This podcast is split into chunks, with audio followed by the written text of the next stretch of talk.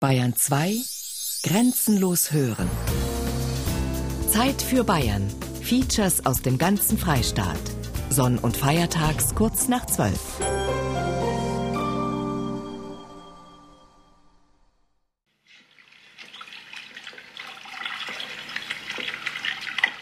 In der Bahnhofstoilette von Philadelphia.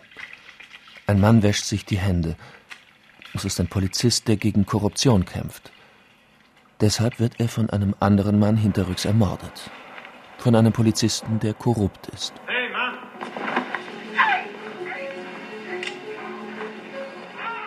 Der Mord hat einen Zeugen. Ein Siebenjähriger beobachtet heimlich die grausame Tat. Er trägt eine ungewöhnliche schwarze Kluft. Er gehört zu den Amischen. Was berührt mich an dieser Filmszene? Sind es die großen wachen Augen des kleinen unschuldigen Jungen, der zum ersten Mal in eine Stadt kommt und sofort mit dem Schlimmsten konfrontiert wird, was Menschen sich antun können? Peter Weirs Film Der einzige Zeuge mit Harrison Ford in der Hauptrolle macht die Amischen weltweit bekannt und beschert ihnen Heerscharen von Touristen. In Europa ist das ja ganz zum Erliegen gekommen, die amische Linie aber in Amerika besteht sie ja noch fort. Ich weiß von meiner Kindheit her, dass wir etwas belächelt haben, als es hieß, die Amischen haben keine Motoren, weil das äh, Teufelszeug ist. Die nächsten hatten dann einfache Motoren, Gasmotoren, aber kein Elektromotor. Des Weiteren begannen welche dann mit total schwarz lackierten Autos ohne Chromstangen und so gab es alle Variationen bei den Amischen. Interessant ist, dass diese Regelungen eigentlich in der jeweiligen einzelnen Gemeinde von den Ältesten festgelegt werden. Wenn ich in Pennsylvania bin, da äh, bin ich in viele Familien zum Mittagessen, zum Abendessen und äh, es wird erzählt und gesungen und die Amische sind ein sehr geselliges Volk. Und weil man auch mit der Kutsche fährt und nicht mit dem Auto, dann nimmt man doch ein bisschen mehr Zeit.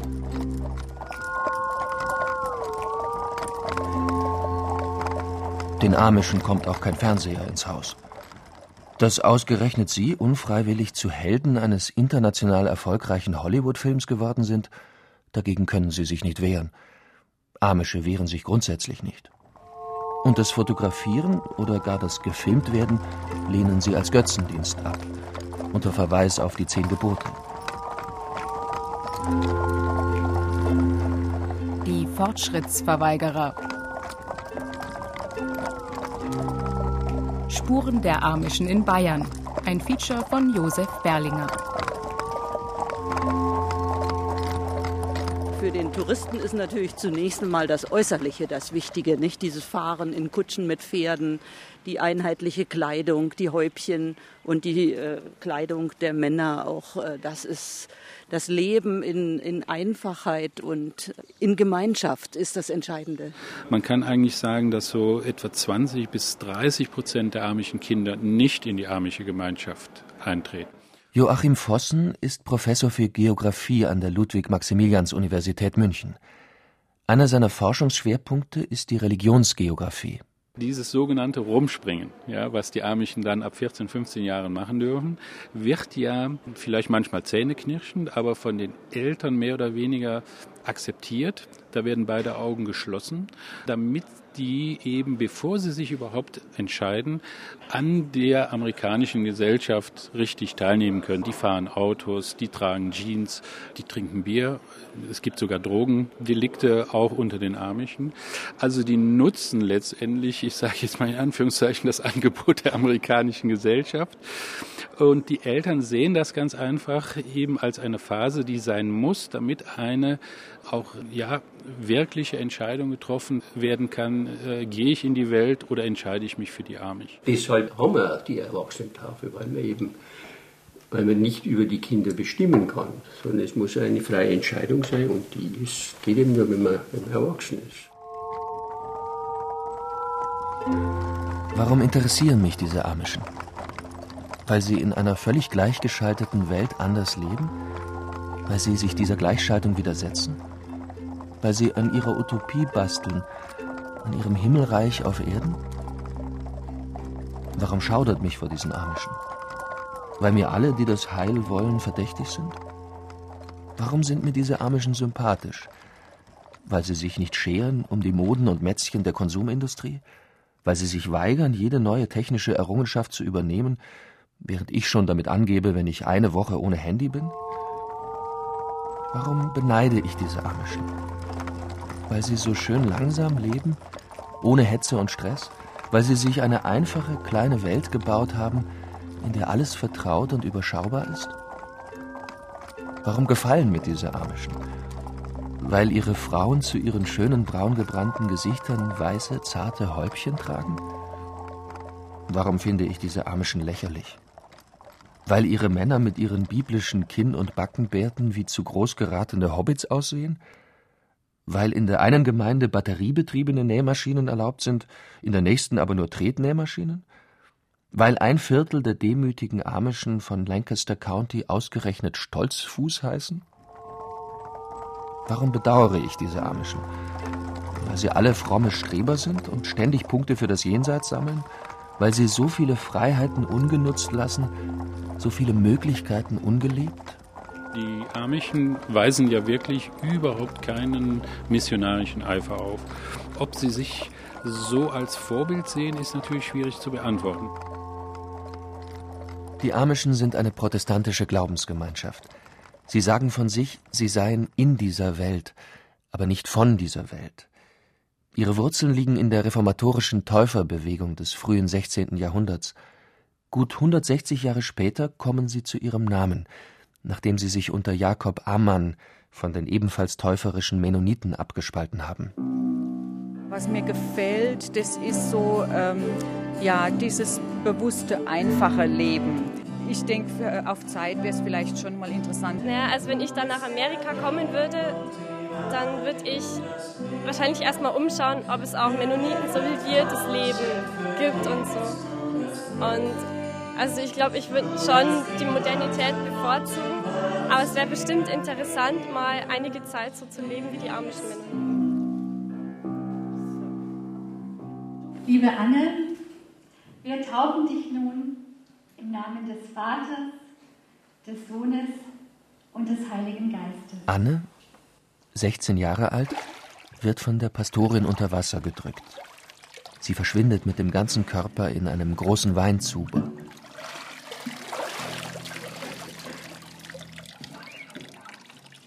Dann taucht Anne wieder auf und ist jetzt eine junge Mennonitin.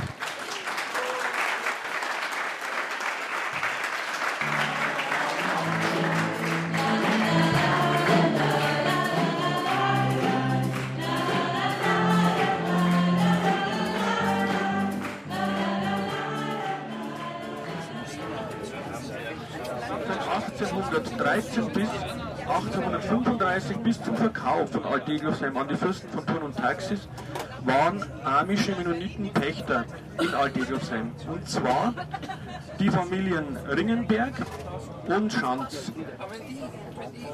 Ein vollbesetzter Bus fährt über Land.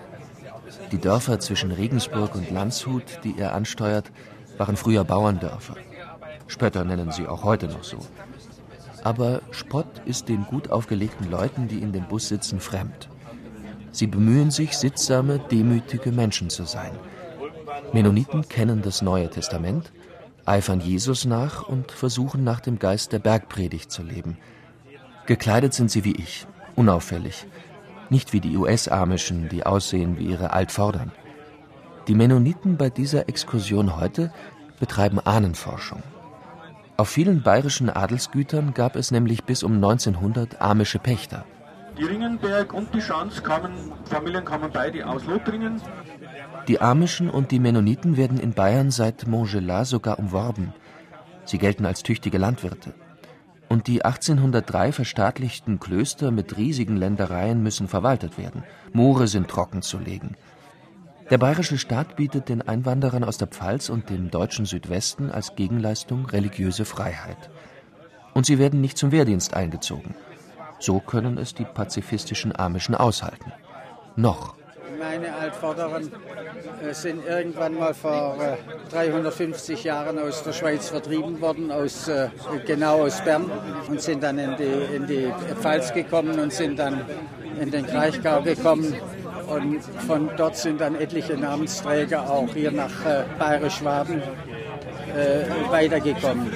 Die Mennoniten sind zu einem großen Teil Familienkirche. Äh, und ich äh, kann an den Namen ablesen, welche Geschichte ihm anklebt und woher die kommen. Mein Sitznachbar im Bus heißt Dieter Lichti und entpuppt sich im Gespräch als Buchautor. Er hat ein Standardwerk verfasst, Die Mennoniten in Geschichte und Gegenwart, von der Täuferbewegung zur weltweiten Freikirche.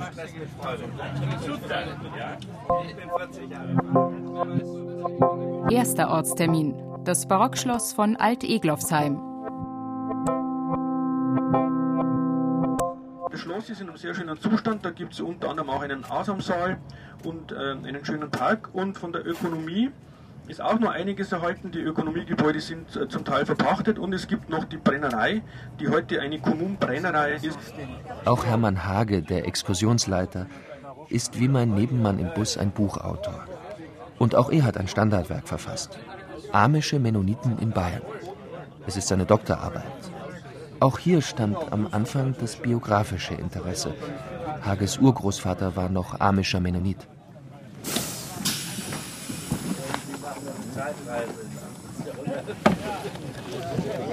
Friede, sollen wir Schirm mitnehmen?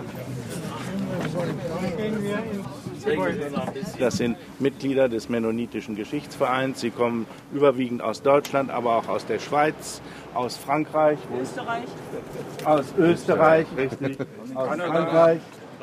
Auch viele Amische, die ausgewandert sind nach Amerika als Amische, wissen gar nicht mehr, dass sie aus dieser Region stammen und amische Wurzeln haben. Und diese Wurzeln zu entdecken, das macht Spaß. Es gibt ungefähr 20 bis 25 Güter hier in Bayern, wo die amischen Brennereien betrieben haben und etwas mehr noch, wo sie auch Brauereien betrieben haben. Also die Tatsache, dass sie gearbeitet haben, dass sie Gerste zu Bier verarbeitet haben oder, oder zu Schnaps gebrannt haben, äh, die heißt ja noch lange nicht, dass sie selbst kräftig gebechert haben. Ja? Also, Also in Mannheim waren von zehn Brennereien acht mennonitisch. Aber nicht gesagt, dass wir das alles selber getrunken haben.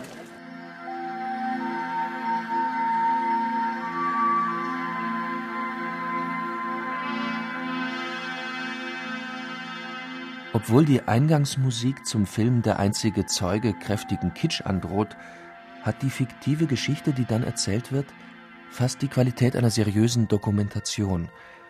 Einer Dokumentation über das Leben der Amischen, ihren Alltag, ihre Weltanschauung, ihren Glauben. Ein Glaube, der ständig konfrontiert wird mit dem Fremden, mit denen draußen, mit der Welt, mit den profanen Zeitgenossen, die von den Amischen der Einfachheit halber alle Engländer genannt werden. Und du sei vorsichtig draußen unter den Engländern.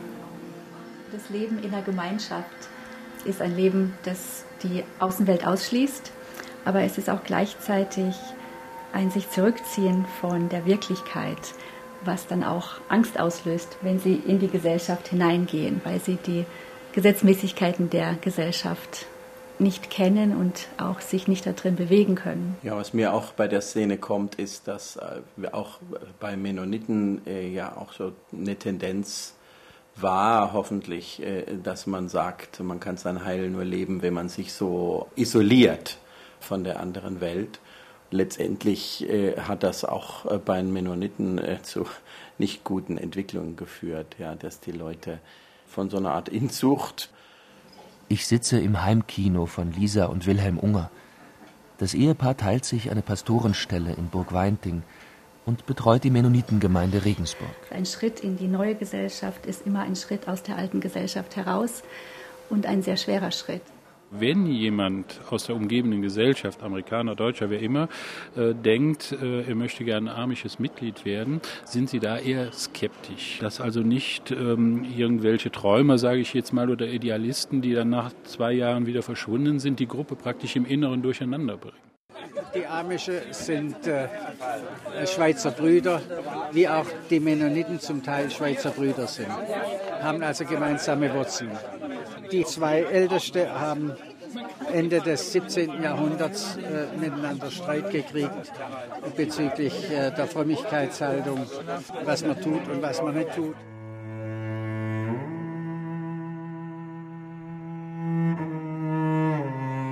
Die Mennoniten, die Hutterer, später auch die Amischen treten an, um die Reformation beim Wort zu nehmen, um sie zu forcieren. Sie sind gegen die Säuglingstaufe, gegen den Kriegsdienst, gegen die Hierarchie in der Kirche, gegen deren Staatsnähe, gegen die Unmündigkeit der Laien, gegen die Bilderflut und Zeremonien, gegen den Eid, gegen die Ehescheidung. Der Augsburger Religionsfriede von 1555 gilt für die Täufer nicht – Sie werden als Ketzer verdammt. Tausende werden verbrannt, ertränkt, gehängt, gerädert, geköpft, gepfählt. Die anderen werden vertrieben, können fliehen, wandern aus. Die Verfolgungen, die Fluchten schweißen sie noch mehr zusammen.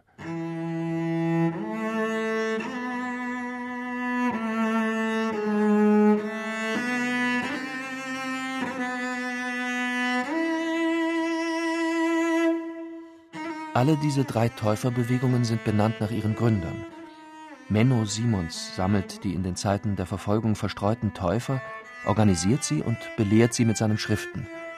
Jakob Hutter setzt in den Siedlungen in Mähren eine urchristliche Gütergemeinschaft durch. Der Anführer der Hutterer wird zum Feuertod verurteilt. Er stirbt 1536 auf dem Scheiterhaufen in Innsbruck am Goldenen Dachel. Anderthalb Jahrhunderte später spalten sich unter dem Schweizer Prediger Jakob Ammann die Amischen von den Mennoniten ab. Ich persönlich bewundere das, dass die Täufer und die Mennoniten und die Amischen Schwierigkeiten auf sich genommen haben, Verfolgung aufgenommen haben. Verfolgt sehen sich die Täufer sowohl durch lutherische Reformatoren als auch durch Katholiken. In Landshut zum Beispiel werden am 19. Juli 1560 Klaus Felbinger und Hans Leitner mit dem Schwert hingerichtet. Vorausgegangen sind Haft und Folterungen, mit dem Ziel, sie in die katholische Kirche zurückzuholen. Auch in Passau sitzen täuferische Märtyrer im Kerker. Hier entstehen etliche Lieder, die in den Ausbund eingehen, so nennt sich das älteste Gesangbuch der Täuferbewegung. Wir schleichen in den Wäldern umb, man sucht uns mit den Hunden, man führt uns als die Lämmlein stumm gefangen und gebunden. Man zeigt uns an vor jedermann, als wären wir Aufrührer. Wir sind geacht, wie Schaf zur Schlacht, als Ketzer und Verführer. Gesungen werden die Lieder so langsam, dass die Gefängniswärter nicht dazu tanzen können. Gerade bei den ursprünglichen Täufern hat immer die Eigentumsfrage eine Rolle gespielt. Da sind ja die Hutra entstanden. Private Eigentum hindert uns, dass wir das sein können, was wir sein sollten. So ähnlich äh, wurde das gesehen. Die Hutter haben sich äh, gebildet, auch in der Zeit der Reformation damals, und sind dann äh, wie viele nach in der Tschechei, nach, nach Mähren ausgewandert und haben dort Bruderhöfe und sind dann weitergewandert nach Amerika, Kanada. Und jetzt sind wir schon gleich hier in Köfering. Köfering war ein, ein riesiger Pachthof. Sie werden es jetzt dann sehen, das ist noch eine äh, arbeitende Ökonomie, durch die uns der Graf jetzt dann selber führen wird. Ist heute noch erkennbar, wie riesig das war. Hier wurde auch das Armenkassenbuch der amischen Gemeinde Regensburg angelegt, 1860 von dem Pächter Gingerich, der eben früher schon hier Pächter gewesen ist. Zweiter Ortstermin. Das Schloss von Köfering.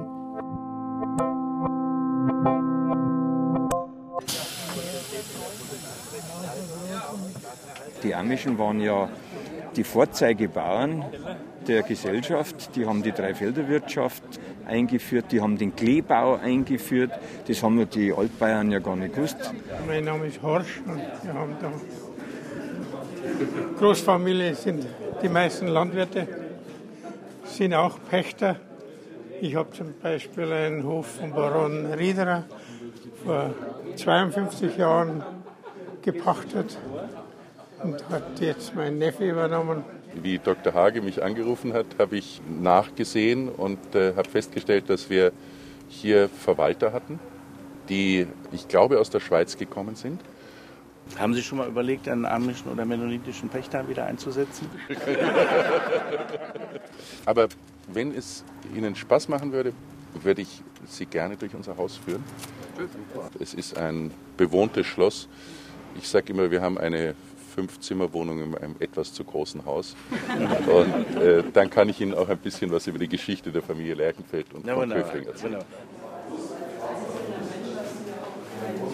Wenn man älter wird und bevor man ganz alt wird, besinnt man sich auf das, was, wo man herkommt und wie die Tradition ist. Ich komme aus der Mennonitengemeinde Ingolstadt. Sie sehen jetzt hier das zweite, die zweite Leidenschaft von meiner Frau und mir neben dem Garten, das ist die moderne Kunst. Wir haben hier ein paar Bilder von Baselitz. Für diejenigen, die Baselitz nicht kennen, die Bilder hängen richtig rum. Was mich äh, berührt hier ist auch, dass die Amischen ein ganz bisschen zur Wohlhabenheit in diesem Haus auch beigetragen haben. Und deswegen herzlichen Dank und ich möchte sagen, wir gehen zurück in den Bus, sonst kommen wir ein bisschen in zeitliche Schwierigkeiten. Es war eine freundliche Täusche ich mich oder war in diesem Abschiedsgruß des Vorsitzenden des Mennonitischen Geschichtsvereins ein leiser Hauch von Ironie zu spüren? Fand Frank Wieler die einstündigen Ausführungen des Grafen zu selbstgefällig? Amischen und Mennoniten liegt alles Eitle fern. Das ist möglicherweise mein Ur, Ur, Urgroßvater, 1851 hier gestorben und war offensichtlich ja, leider ist das Ding hier beschädigt. Hier steht nur noch Mennonitengemeinde zu lesen. Das ist offensichtlich ein Grabstein eines meiner Vorfahren aus der Wende zum, vom 18. zum 19. Jahrhundert. Da schau mal her, was da steht. Ähm, das ist ein Ackermann hier, da steht noch Mennonitengemeinde zu lesen. Ökonomie Pächters da hier. Mach mal ein Foto. Entschuldigung, wo fahren Sie eigentlich hin? Ihr Sohn ist ein wichtiger Augenzeuge in einem Mordfall. Sie verstehen das sicher nicht. Wir haben mit Ihren Gesetzen nichts zu tun. Hier kommt halt so ihre Haltung zum Ausdruck, ja, dass sie eigentlich mit der Welt überhaupt nichts äh, zu tun hat, äh, als ob sie als Amische in so einer Parallelwelt leben könnten. In Deutschland äh, ist es ja so, dass die Amischen das auch probiert haben und festgestellt haben, in Deutschland, das funktioniert nicht. Deutschland ist zu eng, die Gesellschaft rutscht nah zueinander, man kann sich nicht so abgrenzen.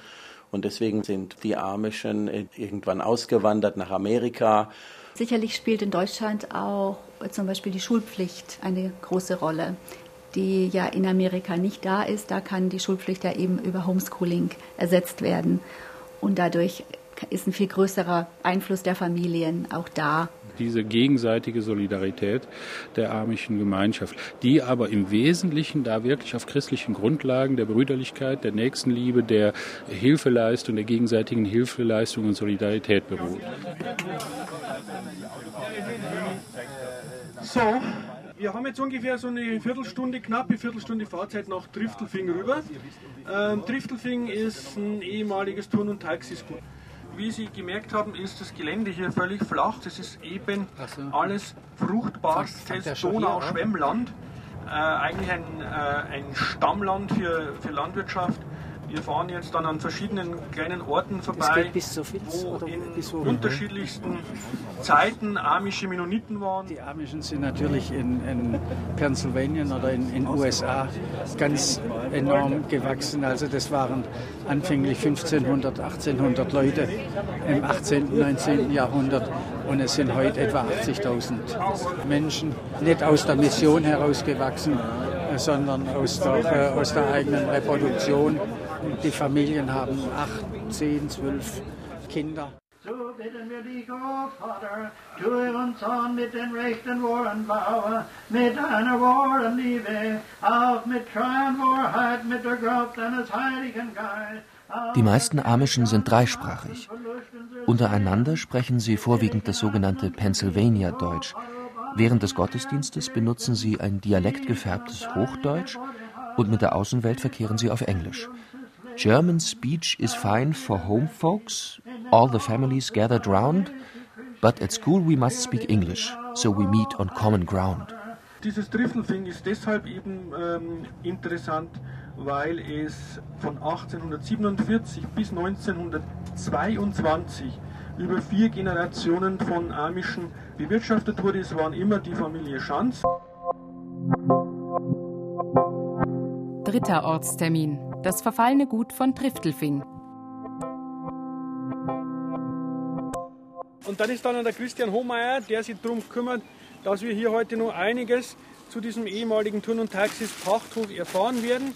Da darf ich Sie im Namen von Driftelfing und von der Freiwilligen Feuerwehr recht herzlich begrüßen. Das war das Herrschaftshaus. Da haben früher also die Herrschaften hier gewohnt, also die Familie Schanz nehme ich an. Und das ist mittlerweile verkauft. Das sind sechs Eigentumswohnungen und fünf davon sind bewohnt.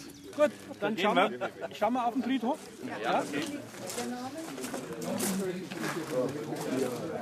Amische Gemeinden gibt es im 19. Jahrhundert in Bayern meist am Rande größerer Orte und Städte, wie Dachau, Neuburg, Ingolstadt, Augsburg, München, Regensburg. Große Bauern brauchen große Märkte. Triftelfing zum Beispiel liegt zwischen Straubing, Landshut und Regensburg. Jetzt interessant, Ökonomie und Bräuhauspächtersgattin von Triftelfing, also die Funktion des Manns, geboren auf dem Lauterbacher Hof im Elsass. Der liegt bei Weißenburg und was natürlich auch typisch ist, dass ein Bibelspruch hier drauf ist. Das ist äh, normalerweise in Bayern, bei den katholischen Gräbern ist das nicht der Fall, aber das ist äh, durchaus mennonitischer Brauch und Bewusstsein. Und das ist also ein sehr, sehr seltenes und sehr, sehr schönes Dokument. Dann haben wir das einzige amische Grabmal in Bayern, das ist der Josefschanz. Und äh, es sind auch amische Pächter von hier dann äh, nach Oberhaselbach auf das Turn- und Taxisgut gegangen, die waren auch von hier. Ich habe die Beziehung zu Driftelfing, weil ich die Enkelin bin vom letzten Pächter, vom Heinrich Schanz. Der hat hier gelebt. Ich habe erkannt, dass meine Vorfahren ein Segen für mich heute sind. Die Amischen hinterlassen wirklich, wo sie sind, eine Segensspur. Also diese Lebensphilosophie ist erstens einmal wirklich Gutes tun, praktisches Leben nach der Bibel. Das heißt, sie sind genauso fehlbar wie jeder andere, aber sie stehen zu ihren Fehlern und gehen zu Jesus und bekennen ihre Fehler und sie leben täglich aus der Vergebung und sie leben täglich aus der Dankbarkeit. Wenn ich mit ihnen rede und äh, sie provozieren mich durch irgendeine Frage und ich gebe ihnen eine scharfe Antwort, so, ich merke es ja dann sofort. Dann äh, merke ich, okay, das war nicht gut. Dann werde ich als erstes inzwischen äh, mich bei Ihnen entschuldigen, dass ich eine spitze Antwort gegeben habe. Und innerlich werde ich Gott um Vergebung bitten, dass ich spitz geredet habe. Die Tatsache, dass diese Höfe ja in der, in der Mitte der Dörfer waren. Und das führte natürlich erst recht zu einer Nähe, die dann auch allerhand Verlockungen und allerhand äh, Ideen in die Köpfe der Leute natürlich brachte, dass es vielleicht auch anders geht, das Leben. So, fehlt irgendjemand noch der Nachbar, die Nachbarin? Alle da, gut, dann können wir. Danke.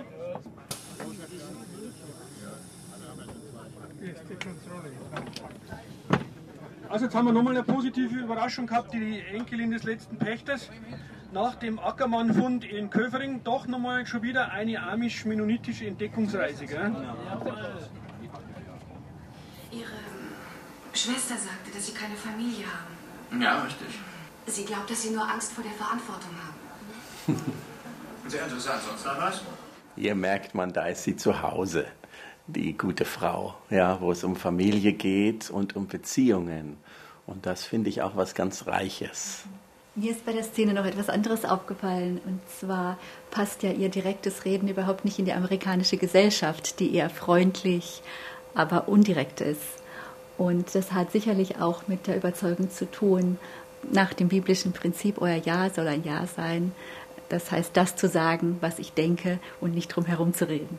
Das oberste Prinzip ist, dass man sich dem unterwirft, was in einer demokratischen Entscheidung, allerdings nur von Männern, äh, gefallen ist, was man tut. Und alle, die ganze Gemeinde richtet sich danach und hält sich danach. Bei der Familie, die wir kennengelernt haben in Pennsylvania, haben wir das so erlebt, dass da schon eine Trennung war. Der Mann war für die Hatten Arbeit. unterschiedliche Bereiche. Ja, ne? genau. Er, er war der Schreiner und hat seine eigene Werkstatt gehabt, hat in seiner Werkstatt gearbeitet. Seine Frau eher für Haus und Familie. Aber im Gespräch mit beiden war das nicht so, dass sie von ihm bestimmt wurde, sondern das Ja. war eine wirkliche Partnerschaft, die wir da gespürt haben. Es wurde auch viel gelacht. Das ist für mich eigentlich auch ein Zeichen dafür, dass dass es in Ordnung ist, mhm. ja, wenn so eine natürliche, schöne, gute Atmosphäre da ist. Die Männer demonstrieren nach außen natürlich. Sie sind äh, der Haushaltsvorstand, aber eigentlich hat das Sagen im Inneren die Frau. Und ähm, man muss auch sagen, dass die sehr häufig auch noch mal ein Stückchen cleverer sind und somit eigentlich auch sowohl die wirtschaftlichen als auch die familiären Verhältnisse da im Hintergrund äh, fein, aber bestimmt steuern. Wenn ich eine Person respektiere, dann kann ich sie nicht dominieren. Wie Paulus sagt in der Bibel, Frau schweige in der Gemeinde. Das ist jetzt in unserem Kulturkreis ja nicht mehr so und äh, ich finde es auch überholt. Ich habe noch äh, zwei Ansagen zu machen.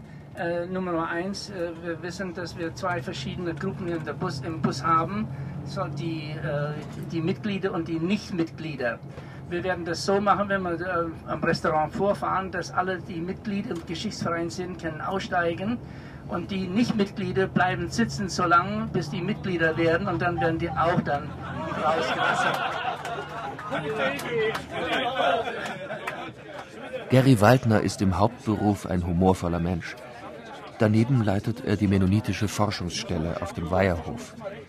In Bolanden in der Pfalz, einer Mennonitenhochburg.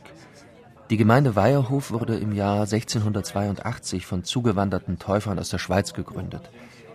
In der Forschungsstelle wird alles gesammelt, was zu finden ist über die Mennoniten. Derzeit gibt es weltweit 1,3 Millionen. In Deutschland ist ihre Zahl in den letzten Jahrzehnten stark gestiegen. Das liegt vor allem an den rund 200.000 russlanddeutschen Mennoniten, die als Aussiedler zugezogen sind. Auch über die dunklen Jahre 1933 bis 1945 findet sich Material in der Forschungsstelle. Wir sind am Ziel der Exkursion und alle sind hungrig. Gary Waldner und ich werden im Restaurant nebeneinander sitzen. Ich werde es schaffen, aus dem Bus zu steigen, ohne Mitglied des Mennonitischen Geschichtsvereins geworden zu sein. Vierter Ortstermin beim Chinesen von Burg Weinting.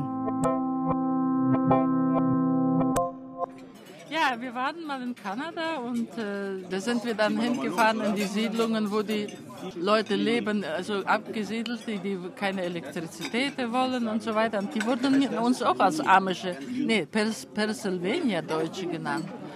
War was Neues. Ich meine, verstehen konnte man sie nicht, ja.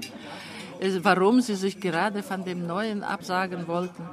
Aber ich habe jetzt ein Buch von, ähm, von einem Klassen gelesen. Und der hat das ein bisschen so in, in Worte gefasst. Sagte, unsere Mennoniten, die fangen irgendwo von neuem an. Ja? In Russland, in Paraguay. Die werden dann geschickt auf trockenes Land und wirklich äh, geht um, ums nackte Überleben und viele sterben auch dabei, bis sie sich dann aus dem Dreck rausgearbeitet haben. Und sobald es denen ein bisschen besser geht, dann meinen die, das ist dann schon so wieder zu weltlich. Dass auch einige jetzt nach Kanada bzw. nach Paraguay auswandern, liegt auch darin, dass die, die Verweltlichung in unsere westliche Kultur äh, ihnen nicht so, so passt. Und auch ihre, ihre Lebenserfahrung nicht entsprechen. Ne? Vielleicht meinen die das so, wenn im Leiden ist man näher zu Gott. Weil wenn es einem Menschen gut geht, dann kommen diese ganzen Ausschweifungen und dann äh, Morallosigkeit und so weiter. Ja? Ich weiß es nicht.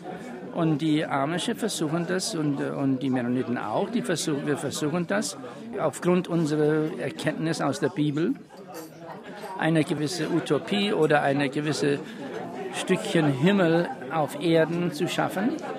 Und dass die Amische das dann sehr ernst nehmen, äh, kommt aus der, glaube ich, die ganze Täuferbewegung, das kommt aus ihrer Bibelverständnis. Würdest du einen anderen Menschen töten, Samuel? Ich würde nur einen bösen Menschen töten. Nur einen bösen Menschen, ich verstehe. Und erkennst du einen bösen Menschen, wenn du ihn siehst? Meinst du, du kannst in sein Herz sehen und erkennen, dass er böse ist? Ich kann auch sehen, was sie tun. Ich habe es ja gesehen. Und dadurch, dass du es gesehen hast, bist du einer von ihnen geworden. Erkennst du das denn? Was du in deine Hände nimmst, das nimmst du auch in dein Herz. Hm. Deswegen geh weg aus ihrer Mitte, löse dich und gehe deinen eigenen Weg. Eine sehr schöne Szene, finde ich. Wie der Opa seinem Enkel erklärt, was eine Waffe mit ihm macht. Es gibt nicht nur den Weg der Gewalt und den Weg des Aufgebens, sondern es gibt auch einen anderen Weg, einen dritten Weg. Und es geht eben darum, dass wir nicht das Böse mit der Macht des Bösen überwinden können. Wir können nicht die Gewalt mit Gewalt überwinden. Also Pazifismus äh, ist oft missverstanden worden als ein Pazifismus, wo man also nichts tut oder nur ausweicht oder wegläuft. Und ein Freund von uns hat palästinensische Landwirte begleitet beim Abernten ihrer Felder. Und sie haben geäußert, dass wenn da niemand vom Westen dabei ist, dass sie dann äh, schikaniert und behindert werden. Fünfter Ortstermin beim Ehepaar Horsch in Schwandorf. Ich habe in Pennsylvanien sehr viel stolze amische Frauen getroffen. Stolz ist ja bei den Amischen negativ belegt. Aber aufrechte Menschen und mit einer würdevollen Ausstrahlung. Und es können keine unterdrückten Frauen sein. In unserer Generation also wie ich noch äh, Kind war, war es undenkbar, dass, ein, dass sogar die Frauen einen Mund aufgemacht hätten in der Gemeindeversammlung. War nicht denkbar. Und wir haben es also in unserer Generation dann geschafft, dass die Frau auf die Kanzel durfte und predigen durfte. Darf. Darf. durfte. Darf immer noch, natürlich. Brunhilde und Dankwart Horsch wohnen auf dem Sitzenhof in der Nähe von Schwandorf. Ich bin durch die schönste Allee der Oberpfalz gefahren und an deren Ende vor einem anmutigen, einfachen Gutshaus ausgestiegen. Beziehungen in Ordnung bringen. Ob das jetzt zwischen Menschen ist oder zur Natur. What shall I say? Ich denke, die Amischen können uns ein Beispiel sein.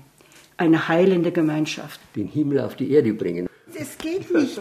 Sie sind nicht. Äh, das sind keine Heilige in dem Sie sind keine Heiligen. Und äh, es ist nicht der Punkt, dass man das auch fertig kriegt, sondern der Punkt ist, dass man das anstrebt.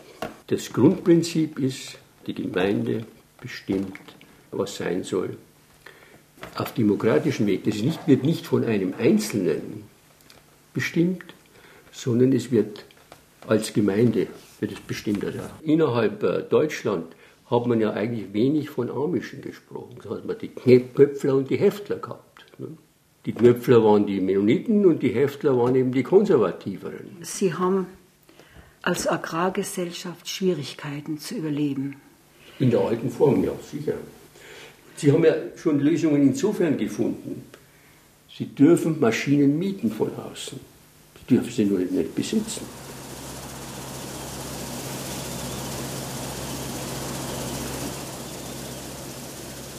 Vor dem Kauf war Dankwart Horsch bis 2006 Pächter des Gutes Sitzenhof. Heute ist es ein Alterssitz.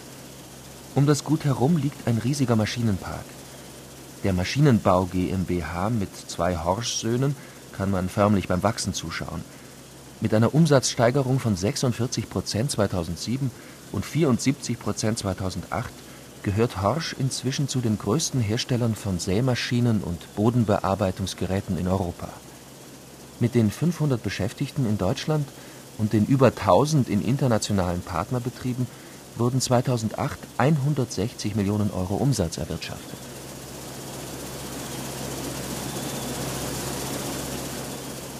Beim Anblick all dieser nagelneuen, rot lackierten Hightech-Maschinen, die wie riesengroße Insekten den alten Sitzenhof belagern, bei diesem Anblick müssten selbst dem fortschrittsresistentesten amischen Farmer aus Pennsylvania die Knie weich werden. naja, mein, schau mal da hin, das ist mein Großvater, der Michel. Michel Warsch. Helmutsberg. Bei Ingolstadt. Hat eine lange Tradition, war ein Kloster, wo Amische drauf waren, die konntest du dann kaufen. Und er hat es dann von einem Amischen gekauft. Das ist die Geschichte vom Großvater. Also von der Mutterseite gehöre ich zu den Mennoniten. Und Vaters Familie war bis 1860 rum wahrscheinlich noch bei den Amischen. Die gehörten also zu den Familien, die als der Ammann durch die Lande reiste und die Mennoniten ermahnte, sich nicht so sehr der Welt anzupassen. Die Amischen, die waren sehr konsequent in Bezug auf Militärdienst und deshalb sind die meisten ausgewandert. Im Stammbaum meines Vaters, Dampfert, habe ich entdeckt, dass bis rund 1860 wurden die im Standesamt als Wiedertäufer geführt und es war eine negative Bezeichnung. Und erst später, nach 1860, tauchen sie als Mennoniten auf.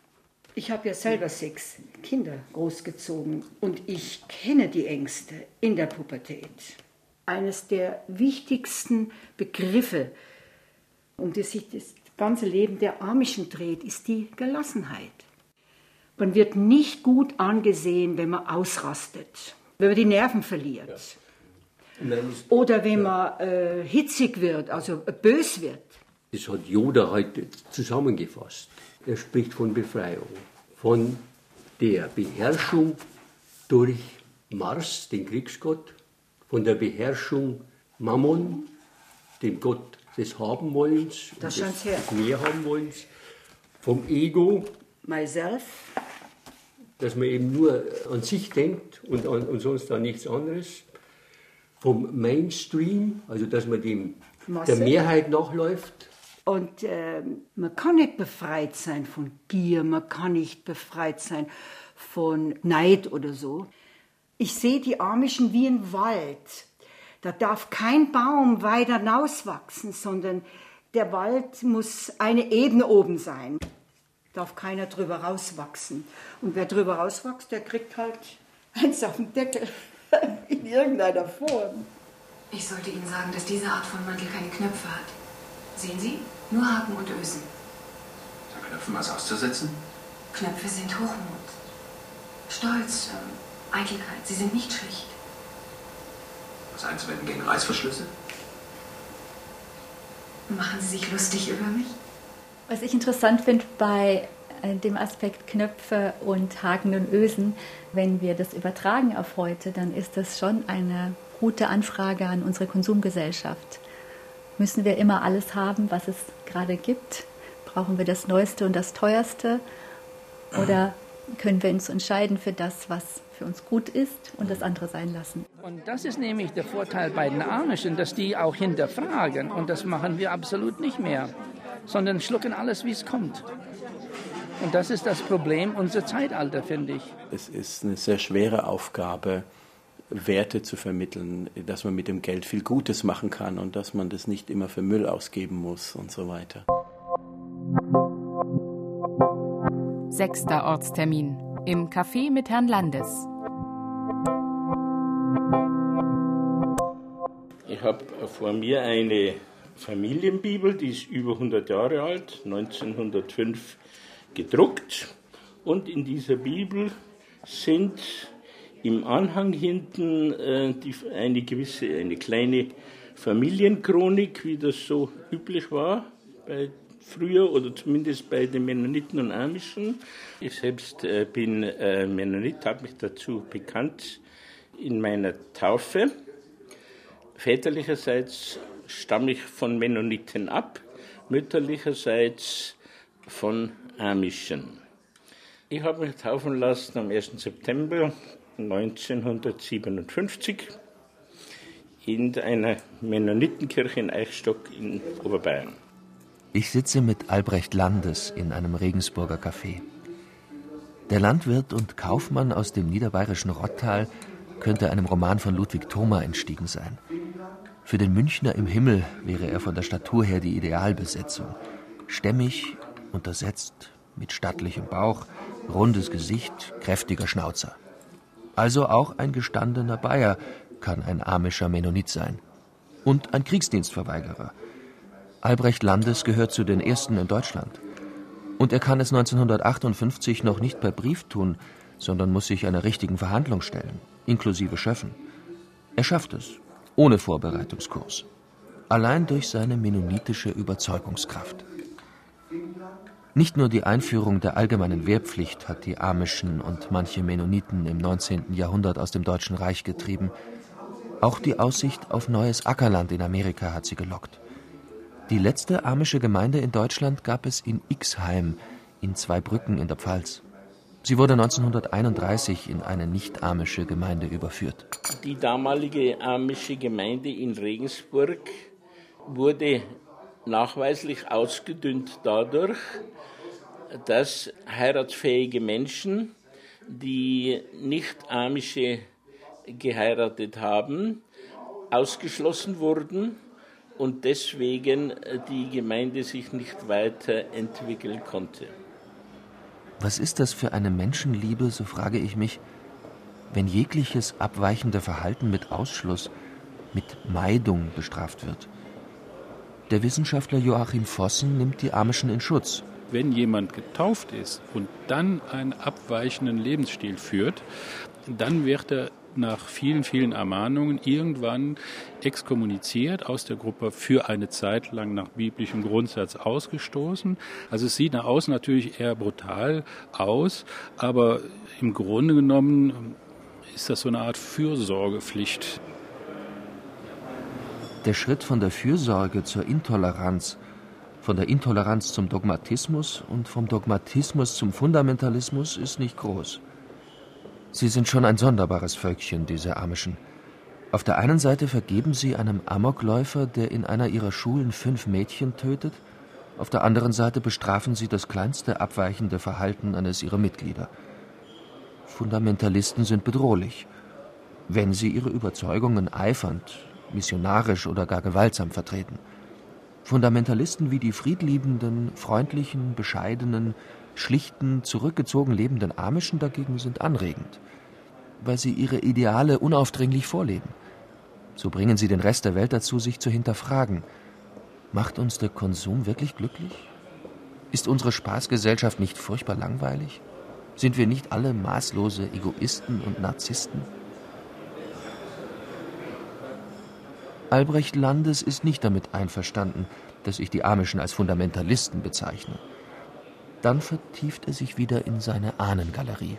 Das Album meiner Großmutter zeigt ihre Schwiegereltern, also meinen Urgroßvater, in einer Tracht, die ich nicht mehr als Amish bezeichnen kann, denn ich sehe bereits die bewussten Knöpfe an der Kleidung. Entschuldigung, mögen Sie den noch? Ja, ich glaube nicht mehr. Aber kalter Kaffee macht schön, wissen Sie. Ja, dann muss er trinken. Dann warte ich auch noch, bis der kalt ist. Nee.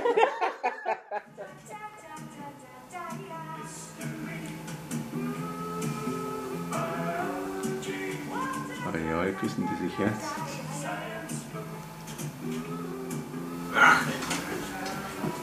Was ist los mit dir? Ist das noch Ordnung? Ich habe nicht gegen das Gesetz der Ordnung verstoßen. Nicht? Du bringst diesen Mann in unser Haus mit einem Revolver in seiner Hand. Es hat Gerede gegeben. Ja, das große Schöne und die Schattenseiten von so einer starken Gemeinschaft mit ihrem Gruppenzwang dann. Ja, letztendlich kommt hier eher die Enge des Korsett rüber, äh, wo die Frau an die Leine genommen wird, als erwachsene Person wenig Spielraum hat, Dinge selber zu entscheiden. Es ist eher der Gedanke der Fürsorge und die Angst, dieser Fremde könnte ihr wehtun, dass sie der Situation nicht gewachsen ist. Wenn es schwerwiegend ist, dann kommt dann die Meidung ins Spiel. Ich darf nicht die Hand geben, die darf in die, in die Versammlung oder in die Kirche kommen, muss aber seitlich alleine sitzen. Das Ausschließen oder die, eben die Meinung ist so angelegt, um den Betreffenden wieder zurückzubringen. Das Ziel ist, ihn wieder zu gewinnen. Weil diese Vergebung ist ein sehr wichtiger Teil von Gemeindezucht. Man hat es zu vergeben und zu vergessen. Siebter und letzter Ortstermin in Schwetzendorf beim Ehepaar Horsch. Mein vorletzter Besuch hat mich zum Ehepaar Horsch in Schwandorf geführt. Jetzt bin ich beim Neffen, Thomas Horsch und dessen Frau Doris, auf deren Bauernhof in Schwetzendorf, 20 Kilometer südlich von Schwandorf. Ich bin geboren in eine mennonitische Familie hinein. Meine Eltern sind beide Mennoniten. Ich selber bin keiner. Ich bin eigentlich dieser religiösen Lebensweise oder dem, dem religiös verpflichteten Leben sehr skeptisch oder sehr kritisch gegenüber. Das ist also nicht meins. Ich war in den USA mal für drei Monate und war mit 19 und habe halt dann auch bei zwei, drei Amish-Familien übernachtet. Es war schon interessant. Man ist wirklich zurückversetzt vorkommen in, in, mindestens 100 Jahre. Abends sind dann die, die Mädchen dann noch eingesperrt worden, wenn es hieß, da kommt ein junger Mann aus Deutschland, dass, dass man ja nicht mit denen da allein irgendwo im Zimmer ist. Und dann musste ich halt mit dem alten Vater da abends im Esszimmertisch sitzen. Und ja, es war eine schwierige Unterhaltung.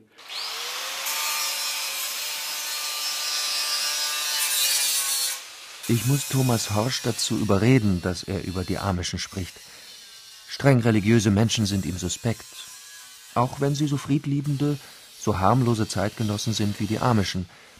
Als Humanist mag er es nicht, wenn die Freiheit eines Menschen durch den Glauben behindert wird. So schalt immer selber dein Hirn ein äh, bei allem, was du hörst, ob es jetzt im Religionsunterricht ist oder sonst wo. Mach dir deine eigenen Gedanken. Wir leben halt gleichberechtigt und so kenne ich das auch aus meiner Familie, wo ich da reingeheiratet habe, in diese mennonitische Familie. Da erlebe ich eben diese Gleichberechtigung. Nee, es hat früher Älteste gegeben. Es gibt auch heute noch konservative Mennoniten in Deutschland und die haben zum Teil auch noch Älteste eingesetzt. Die dürfen dann Abendmahl machen und Beerdigungen, Hochzeiten. Aber das ist, also das ist nicht die Regel. Die Mutter von Thomas Horsch stammt mütterlicherseits von den Russland-Mennoniten ab. Ihre mennonitische Familie lässt sich bis ins 16. Jahrhundert zurückverfolgen. Die haben geschaut, dass keine fremden Konfessionen reinkommen sind früher. Auch sie war während eines Amerika-Aufenthalts bei einer amischen Familie. Bei dieser Familie war das Telefon ganz am Ende vom Hof. Es hat ausgesehen wie so ein Klohäuschen. Also Telefon war nicht im Haus, Fernseher sowieso nicht.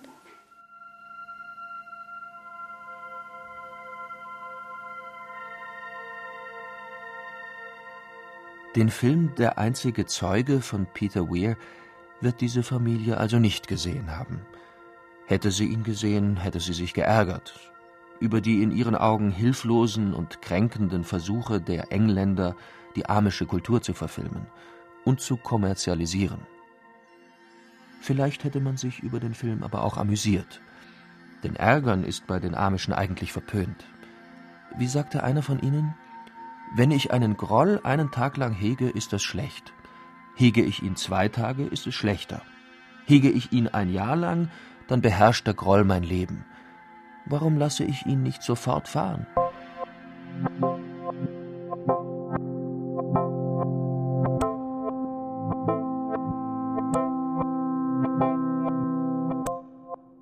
Fortschrittsverweigerer Spuren der Amischen in Bayern. Sie hörten ein Feature von Josef Berlinger. Der Erzähler war Heiko Ruprecht, Regie Josef Berlinger, Technik Roland Böhm, Redaktion Franz Bumeder. Die Filmausschnitte wurden entnommen der DVD Der einzige Zeuge von Paramount. Auch diese Rundfunksendung würde die Amischen ärgern. Oder amüsieren. Radio müsste eigentlich okay sein für Sie, gell? Hat ja kein Kabel und sowas.